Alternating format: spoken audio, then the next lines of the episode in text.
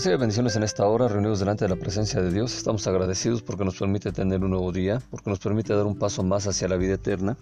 Y es en este caminar a la vida eterna que nosotros leemos la palabra de Dios para que así vayamos aprendiendo qué es lo que hicieron otros personajes a lo largo de la historia y están en la vida eterna, como nuestro Señor Jesucristo, como Moisés, como Elías. Y así también nosotros tenemos esta seguridad para que cuando tú nos estás escuchando también tengas esa seguridad de que cuando tu cuerpo deja de funcionar, es decir, cuando muere tu cuerpo, se integra el polvo de donde fue hecho, así sepas a dónde vas a ir. Así que en esta hora te invito a que vayamos a leer la hermosa palabra de Dios en el libro del Éxodo, capítulo 36 en adelante, donde nos dice, Así que Besaleel y Aholiab y todo el que tenga capacidad artística y a quien el Señor le haya dado sabiduría y entendimiento para hacer bien todo lo necesario para el culto del santuario, llevarán a cabo lo que el Señor ha ordenado. La ofrenda. Moisés llamó a Besaleel y a Aholiab y a todos los que tenían capacidad artística y a quienes el Señor había dado esa capacidad y se habían ofrecido voluntariamente para ayudar en el trabajo. Ellos recibieron de manos de Moisés las ofrendas que los israelitas habían traído para comenzar a hacer lo necesario para el culto del santuario. Mientras tanto, los israelitas seguían trayendo ofrendas voluntarias día tras día. Entonces los artesanos que estaban haciendo lo necesario para el santuario suspendieron su trabajo y fueron a decirle a Moisés, la gente está trayendo más de lo que se necesita para el trabajo que el Señor ordenó hacer. Moisés hizo correr por todo el campamento la voz de que ni, hombres ni mujeres siguieran haciendo más labores como ofrendas para el santuario. Así se impidió que el pueblo siguiera trayendo ofrendas, pues no solo había material suficiente para llevar a cabo el trabajo, sino que sobraba. Entonces aquí tenemos que estar viendo nosotros que es muy importante estar haciendo la obra que Dios nos manda. Y en esa obra que Dios nos manda, obviamente necesitaremos la ayuda de los eh, que van a hacerlo voluntariamente y aparte de aquellos que van a dar todo lo que Dios le ha dado la capacidad en cuanto a lo que es el orden y la capacidad en cuanto a lo que es la inteligencia y estar haciéndolo. Pero vemos también como eh, Mira, eh, lo quiero relacionar en el sentido de que estemos teniendo, por ejemplo, si Dios nos dice a nosotros como pastores, como líderes, para hacer algo, en ese sentido nosotros estamos teniendo la responsabilidad de hacer que se utilicen correctamente todo lo que son los bienes que Dios pone para que nosotros llevemos a cabo la obra que Él nos encomienda. Si Dios nos encarga que hagamos, eh, llevemos a cabo la construcción de un templo, nosotros vamos a estar al pendiente para que no se le pida de más a la gente. Es decir, que se haga una, un templo, eh, se levanta el templo, se ponen las cosas que van dentro del templo y se empieza a trabajar, pero no se le va a pedir de más a la gente, ya no se le va a decir a la gente que esté trayendo cosas de más para lo que el Señor ordenó hacer. Tú debes de tener esa confianza en la que se van a administrar bien todos los bienes que entran. Recuerdo, por ejemplo, construcciones de templo donde hay gente sí que en el sentido de que piensan que van a estar eh, construyendo el templo y se va a estar llevando materiales y que ellos van a estar eh, buscando la manera de obtener un poco para ellos. Esa gente va a tener una dura consecuencia, una dura reprensión con Dios. Porque si Dios, por ejemplo, dispone que hagas un templo y que hagas una casa pastoral, pues se va a hacer. Pero si tú dispones que se haga el templo de Dios, que se haga una casa pastoral y que aparte se haga una casa de diversión o de campo para que tú vayas a, a, estar ahí un esparcimiento, o que vayas y te pongas a, a hacer una construcción para tu esposa, una construcción para cada uno de tus hijos y eso se presta para mal, mal, mal siervo de Dios, malo a siervas de Dios y esto obviamente va a lastimar al pueblo. De tal manera que tenemos que estar teniendo mucho cuidado cuando Dios nos encomienda hacer una labor eh, para Él debemos de cumplirla y de entender que cuando no haya necesidad de seguir trayendo más, se suspenda esas cosas que se traigan. Así es lo que aquí Moisés y lo que eh, y Besaleel estaban haciendo y estaban teniendo muy en cuenta para que ya no se tuviera que estarle diciendo a la gente que trajeran más. Así que la, la gente dejó de llevar cosas. Seguimos ahora con la construcción del santuario. Los que tenían más capacidad artística que el resto de los trabajadores hicieron el santuario. Lo hicieron de 10 cortinas de lino torcido, tela morada, tela de púrpura y tela roja, en las que bordaron artísticamente dos seres alados. Cada cortina medía 12 metros y medio de largo por 2 de ancho. Todas medían lo mismo. Cinco cortinas las cosieron juntas, una sobre la otra, lo mismo que las otras cinco. Luego pusieron unos ojales de cordón morado en el borde de la primera cortina de un grupo y también en el borde de la última cortina del otro grupo. Tanto a la cortina del primer grupo como a la del segundo grupo les hicieron 50 ojales, de tal manera que los ojales quedaran uno frente al otro. También hicieron 50 ganchos de oro para enganchar un grupo de cortinas sobre el otro y así el santuario formaba un todo. Besaleel hizo también 11 cortinas de pelo de cabra para formar una tienda de campaña que cubriera el santuario. Cada cortina medía 13 metros y medio de largo por 2 de ancho. Todas medían lo mismo. Cosió cinco cortinas juntas por una parte y seis por la otra. Luego hizo 50 ojales en el borde de la cortina que cerraba en el primer grupo y otros 50 ojales en el borde de la última cortina del segundo grupo. También hizo 50 ganchos de bronce para unir completamente la tienda de campaña.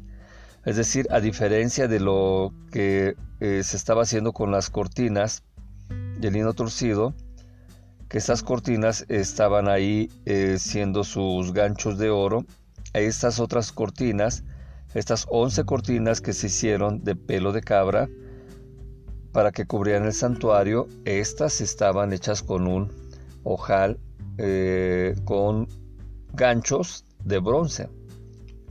Entonces así estamos viendo cómo se está teniendo cierta diferencia en los materiales que hay para la construcción de cada cosa de la construcción del templo.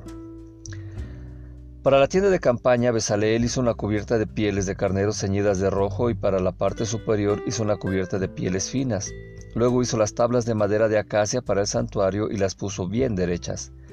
Cada tabla medía 4 metros y medio de largo por 65 centímetros de ancho y tenían dos espigas para quedar ensamblada con otra tabla. Todas las tablas para el santuario las hizo así. Hizo 20 tablas para el lado sur, puso 40 bases de plata debajo de ellas, cada tabla tenía dos bases debajo para sus dos espigas. También para el otro lado del santuario, o sea, el lado norte, hizo 20 tablas con sus 40 bases de plata para que debajo de cada tabla hubiera dos bases. Para la parte posterior del santuario, o sea, el lado oeste, hizo seis tablas y dos tablas más para las esquinas de la parte posterior. Estas tablas formaban pareja y estaban unidas por la parte de arriba hasta el primer anillo. Esto fue lo que hizo con las dos tablas para las dos esquinas, así que había ocho tablas con sus correspondientes 16 bases de plata y debajo de cada tabla había dos bases. Estamos aquí viendo cómo se hace la construcción y de las tablas. Las tablas de madera de acacia no eran fácil de trabajar, era madera dura, era madera que se tenía que poner bien derecha y por lo tanto que estaba dura costaba mucho trabajo que esas tablas estuvieran derechitas. Si tú estás viendo las dimensiones que hay aquí, con respecto de las tablas que eh, nos están diciendo, pues no eran tablas pequeñas. Estamos viendo que esas tablas de madera de acacia medían 4 metros y medio de largo por 65 centímetros de ancho. O sea, no eran tablas eh, pequeñas, eran tablas grandes y anchas. Besaleel hizo también cinco travesaños de madera de acacia para las tablas de un lado del santuario, cinco travesaños para las tablas del otro lado del santuario y otros cinco travesaños para las tablas de la parte posterior, lo que la quedaba al oeste. El travesaño central lo hizo de modo que pasara de un lado a otro a la mitad de las tablas, luego recubrió de oro las tablas y les hizo argollas de oro para pasar a través de ellas los travesaños ya cubiertos de oro. Entonces aquí estamos hablando de una obra de carpintería, de una obra artesanal, de una obra que hace propiamente los que están teniendo el manejo de los metales. Y así se va teniendo todo eso, los ojales en cada eh, tabla de estas y, toda la forma que se da con los travesaños. Era, tenía que tener una manera de ensamblarse fácil, de que fuera segura, de que fuera robusta, pero aparte que también se desarmara y se transportara fácilmente. Por eso es la importancia de los travesaños. Ahora para el velo, hizo el velo de tela morada, tela de púrpura, tela roja y lino torcido, y en él tejió artísticamente dos seres alados. Y esos seres alados, luego con unos ganchos de oro lo colgó de cuatro postes de madera de acacia, los cuales estaban recubiertos de oro y sobre cuatro bases de plata.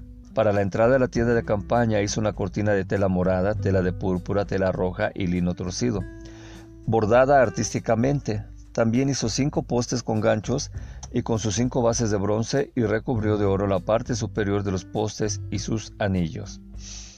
Así es que aquí estamos viendo la construcción del santuario propiamente lo que está alrededor. Ahora vamos a entrar a la parte que se hace con lo que es eh, la construcción del cofre, el cofre del pacto. Besaleel hizo el cofre de madera de acacia que medía un metro y 10 centímetros de largo, 65 centímetros de ancho y 65 centímetros de alto. Lo cubrió de oro puro por dentro y por fuera y le puso un ribete de oro alrededor. También le hizo cuatro argollas de oro para sus cuatro patas, dos para cada, para un lado y dos para el otro. Hizo además unos travesaños de madera de acacia, los recubrió de oro y luego los pasó a través de las argollas que estaban a los costados del cofre para poder transportarlo. Hizo también una tapa de oro puro, que medía un metro diez centímetros de largo por 65 centímetros de ancho, con dos seres alados de oro labrado a martillo en los dos extremos de la tapa. La tapa y los seres alados formaban una sola pieza. Uno de ellos salía de un extremo de la tapa y el otro salía del otro extremo, así que quedaban uno frente al otro, pero con la cara hacia la tapa y con sus alas extendidas por encima de la tapa cubriéndola con ella. Entonces esta eh, manifestación artística que se está mostrando aquí pasa por la, mente de Dios, se la muestra a Moisés, Moisés la ve y eh, por medio de lo que fue la escritura le dijo a, a, los artesanos, a Besaleel, que era el más capaz de todos ellos, el, el principal de la obra, le dijo cómo tenía que hacer. Y así él empieza a trabajar esto, pero es una obra exquisita, una obra artística. Es una obra en la cual se está cubriendo de oro y es la presencia de Dios que está ahí manifestada.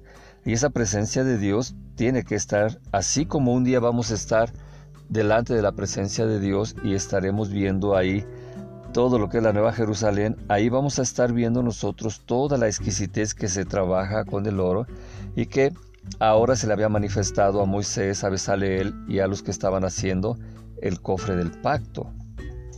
Entonces, esta es una obra muy importante.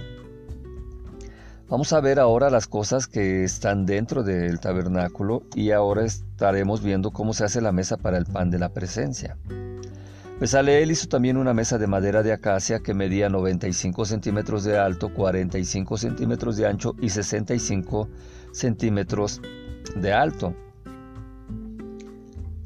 La recubrió de oro puro y le puso un ribete de oro alrededor. La hizo con un entrepaño de 7 centímetros de ancho y el entrepaño le puso un ribete de oro. También la hizo cuatro argollas de oro y se las puso en las cuatro esquinas correspondientes a las cuatro patas, de manera que quedará junto al entrepaño, para pasar los travesaños por ellas y así poder transportar la mesa. Los travesaños para transportar la mesa los hizo de madera de acacia y luego los recubrió de oro. También hizo de oro puro los utensilios que debían estar sobre la mesa, es decir, sus platos, cucharones, jarras y copas para las ofrendas de líquidos. Y volvemos a lo mismo, la presencia de Dios cuando nos referimos a, los metales que deben de estar delante de la presencia de Dios, debe de ser oro.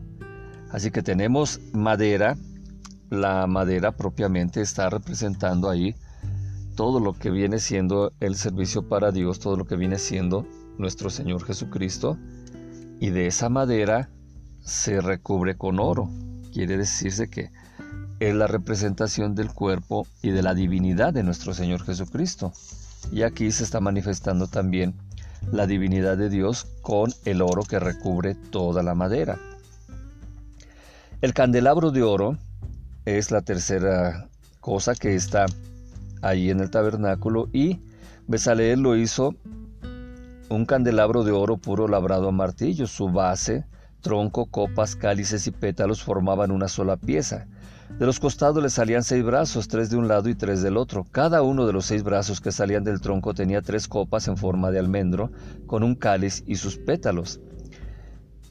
Y el tronco mismo tenía cuatro copas, también en forma de almendro, con sus cáliz y sus pétalos. Cada uno de los tres pares de brazos que salían del candelabro tenía un cáliz en su parte inferior. Los cálices y los brazos formaban una sola pieza con el candelabro, el cual era de oro puro labrado a martillo. También hizo de oro puro sus siete lámparas, sus tenazas y sus platillos. Para hacer el candelabro y sus utensilios se usaron 33 kilos de oro puro. Es decir, que el candelabro primero fue fundido el oro, después fue depositado en unos moldes que hacían que fuera de una sola pieza. Y cuando se está eh, quitando de esos moldes donde se fundieron, eh, donde se fundió el candelabro, ahí ahora se empieza a tener lo que viene a ser el trabajo del martillo. Por eso es que dice aquí que el candelabro era de oro puro labrado a martillo. Pero primero se hizo líquido, se fundió el oro, después se depositó en lo que eran las medidas que Dios le había dado a Moisés, que le mostró a Besaleel y Besaleel lo fundió en ese molde que estaba dispuesto para recibir el oro líquido. Cuando ya esa fundición se secó, ya se pudo eh, quitar el molde donde se había hecho, ahora se empieza a trabajar con martillo.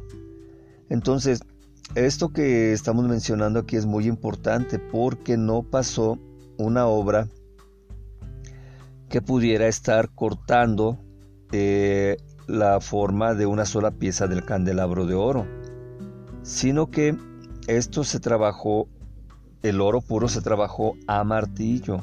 Cuando ustedes oyen que dice y que cinceló y todo esto, te imaginas obviamente que va a ser un, un este martillo con un cincel con los que conocemos ahora de metal y que se estuvo trabajando. Ay, pero no, no es así. En realidad, nada más el oro puro se trabajó ya cuando tenía su forma de candelabro, ya se trabajó con lo que era el martillo y se le dio forma a todas las cosas que aquí están mencionando, es decir, los cálices, es decir, los brazos, es decir, eh, la copa, los cálices, los pétalos que formaban una sola pieza en el tronco. Ahora él va a hacer el altar del incienso y lo hace con madera. El altar del incienso era cuadrado de 45 centímetros de largo por 45 centímetros de ancho y de 90 centímetros de altura. Yo no sé si te has preguntado alguna vez en qué se han basado para hacer la altura de las puertas de las chapas que manejamos. Tienen eh, precisamente esas, esas medidas, 90 centímetros de alto. Pero ahora estamos nosotros hablando del el altar del incienso y los cuernos del altar formaban una sola pieza con el altar mismo. Después se recubrió de oro puro su parte superior, sus cuatro lados y sus cuernos y le puso un ribete de oro alrededor. También le puso unas argollas de oro debajo del ribete para dos para las esquinas de un lado y dos para las esquinas del otro para pasar por ella los travesaños y así poder transportar el altar. Los travesaños los hizo de madera de acacia y luego los recubrió de oro. ¿Por qué? Porque iban a estar delante de la presencia de Dios. Acuérdate que habíamos hablado que estaba el lugar santo, el lugar, el, el camino, la verdad y la vida, que nuestro Señor Jesucristo dijo es que yo soy el patio, yo soy el lugar santo y yo soy el lugar santísimo. Por eso es de que todo que lo que está, todo lo que te acabamos de hablar ahorita es que todos estos eh, objetos que están delante de la presencia de Dios esos objetos son de oro. El cofre del pacto, la mesa para el pan de la presencia, el candelabro de oro, el altar del incienso y así todo esto que delante de la presencia de Dios es con oro. Así que ahora se prepara el aceite de consagrar y el incienso. Besaleel hizo también el aceite santo para consagrar y el incienso de perfume puro, como lo hacen los perfumeros. Entonces esta es una obra importante que se está haciendo el lugar más importante de todo el santuario móvil se lleva a cabo en el lugar santísimo. Ahora estamos viendo y vamos a pasar al lugar donde se empieza a hacer el altar de bronce. El altar de bronce está en el lugar santo. Y así Besaleel lo hace con madera de, con madera de acacia, que es el altar de los holocaustos. Este era cuadrado de 2 metros y 25 centímetros por cada lado y 1 metro y 25 centímetros de alto. Para sus cuatro esquinas le hizo cuatro cuernos, los cuales formaban una sola pieza con el altar y estaban recubiertos de bronce. Hizo también de bronce todos los utensilios para el altar, los ceniceros, las palas, los tazones, los tenedores, los braseros. También hizo una rejilla de bronce y la puso debajo de la orilla del altar, a media altura del mismo. Hizo también cuatro argollas para las cuatro esquinas de la rejilla de bronce para pasar por ellas los travesaños. Luego hizo los travesaños de madera de acacia para el altar, los recubrió de bronce y los pasó a través de las argollas que estaban en los costados del altar para poder transportarlo. El altar lo hizo hueco y de madera. La palangana de bronce, con los espejos de las mujeres que servían a la entrada de la tienda del encuentro, Besaleel hizo la palangana de bronce y su base del mismo metal. Y aquí tenemos que hacer otra mención importantísima. Seguramente tú estarás pensando que los espejos, que es donde iba a haber agua ahí en la palangana de bronce, pues tienen que ver con la vanidad y propiamente pues esta tiene que ver con la vanidad de las mujeres, porque las mujeres lo usaban para uso propio. Así que aquí viene una situación de importancia para nosotros. ¿Por qué? porque eh, los espejos antiguamente se usaban y se hacían de cobre pulido para fabricar los espejos, una labor artesanal muy importante, muy fuerte. Imagínate que quedaran lisos de tal manera que tú te pudieras ver. Y así, con esos espejos se estaban usando de esta manera para uso personal, porque lo usaban las mujeres. Esas mujeres que estaban a la tienda del tabernáculo, que estaban a la tienda, a la entrada, perdón, se refiere a esas mujeres que trajeron eh, todas las cosas con las cuales se iba a estar haciendo lo que era pedido por Dios. Pero Moisés tuvo un duda al principio, eh, una duda al principio de recibir los espejos, porque se usaban precisamente para embellecer a fin de incitar a un provecho propio. Pero Dios le dijo que las mujeres lo habían usado con sus maridos, agobiados por la esclavitud en Egipto, a fin de que no dejaran de procrear, es decir, ellas tomaron la responsabilidad de la continuidad del pueblo de Israel. ¿Por qué? Porque con lo que estaban teniendo la persecución cada que nacía un bebé de una mujer hebrea en Egipto, Ahí se tenía la situación de que ya se había dicho, si era hombre que lo mataran y si era mujercita que la dejaran. Y las mujeres siguieron teniendo esa situación de la procreación. A Moisés mismo fue ocultado por su madre y Moisés ahora es el gran legislador, el gran libertador, y las mujeres tuvieron esa responsabilidad importante de seguir procreando a costa de todo lo que les habían dicho que podían eh, morir, aquella que no dejara que su hijo eh, fuera muerto, la mujer tendría que morir. Y aparte pues estaba en esclavitud. Sin embargo, con las joyas de cobre Moisés no había dudado, puesto que se mezclaron con muchas donaciones de otros que las trajeron para utilizarlos en diferentes lugares. Así que la duda había surgido a que toda la fuente y su base se harían solamente con ese tipo de donaciones. Entonces es muy importante que también nosotros entendamos que estas cosas que Dios indica, pues también eh, viene lo que Él especifica para saber si está bien o está mal. Estamos en el lugar santísimo, cosas de oro, estamos en el lugar santo, se hacen cosas de bronce. Y ahora vamos al patio. Y en el patio vamos a ver que Besaleel hizo el patio. Por el lado sur, el patio tenía 45 metros de cortinas de lino torcido. Sus 20 postes con sus 20 bases eran de bronce y sus ganchos y anillos eran de plata. Por el lado norte había cortinas a lo largo de 45 centímetros con sus 20 postes y 20 bases de bronce y sus ganchos y anillos de plata. Por el lado occidental había 22 metros y medio de cortinas con 10 postes y 10 bases. Los ganchos de los postes y sus anillos eran de plata. Por el lado oriental también había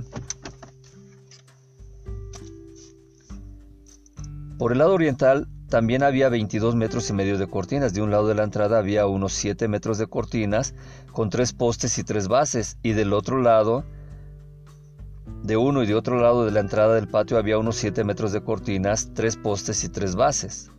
Todas las cortinas alrededor del patio eran de lino torcido, las bases para los postes eran de bronce, los ganchos de los postes y sus anillos eran de plata y la parte superior de los postes estaba recubierta de plata. Todos los postes del patio tenían anillos de plata. Entonces aquí ya estamos viendo el uso de los metales que se está dando. En el lugar santísimo tenemos el uso que se hace respecto de lo que viene a ser el oro, la representación de Dios. Y también aquí estamos viendo que con el bronce se hacen las cosas del lugar santo. Y ahora la plata, que es el lugar del patio, es utilizada precisamente ahí, que es un lugar donde entra gente común, donde eh, había mucho paso de gente. Mientras que en el lugar santo entraban los hijos de, los sacerdotes y en el lugar santísimo una vez al año entraba únicamente el sumo sacerdote, en este caso Aarón. Así es que estamos en el patio y la cortina a la entrada del patio estaba finamente bordada sobre tela morada, tela de púrpura, tela roja y lino torcido. Medía 9 metros de largo por 2, y 2 metros y 25 centímetros de alto, igual que las cortinas del patio. Tenía Cuatro postes con sus cuatro bases de bronce, sus ganchos y sus anillos eran de plata y la parte superior de los postes estaba recubierta de plata. Todas las estacas del santuario y del patio que lo rodeaban eran de bronce. Entonces aquí estamos viendo una mezcla de lo que se está haciendo en el patio. Así que ahora eh, vamos a ver un poquito de lo que son los metales usados en el santuario. Moisés dio órdenes y bajo la dirección de Itamar, hijo del sacerdote Aarón, los levitas llevaron la cuenta de los metales usados en la construcción del, santuario del pacto. Besaleel, el hijo de Uri y nieto de Ur de la tribu de Judá, hizo todo lo que el Señor había ordenado a Moisés que se hiciera. Lo ayudó a Oiliad, hijo de Isamac, a Isamac de la tribu de Dan, que era herrero, tejedor y bordador en tela morada, tela de púrpura, tela de roja y lino fino. Todo el oro que se usó para hacer lo necesario para el santuario fue oro ofrendado al Señor y dio un total de 965 kilos con 30 gramos según el peso oficial del santuario. La plata recogida en el censo de la comunidad llegó a 3.319 kilos con 525 gramos según el peso oficial del santuario. Todos los empadronados mayores a los 20 años fueron 603.500 personas. 600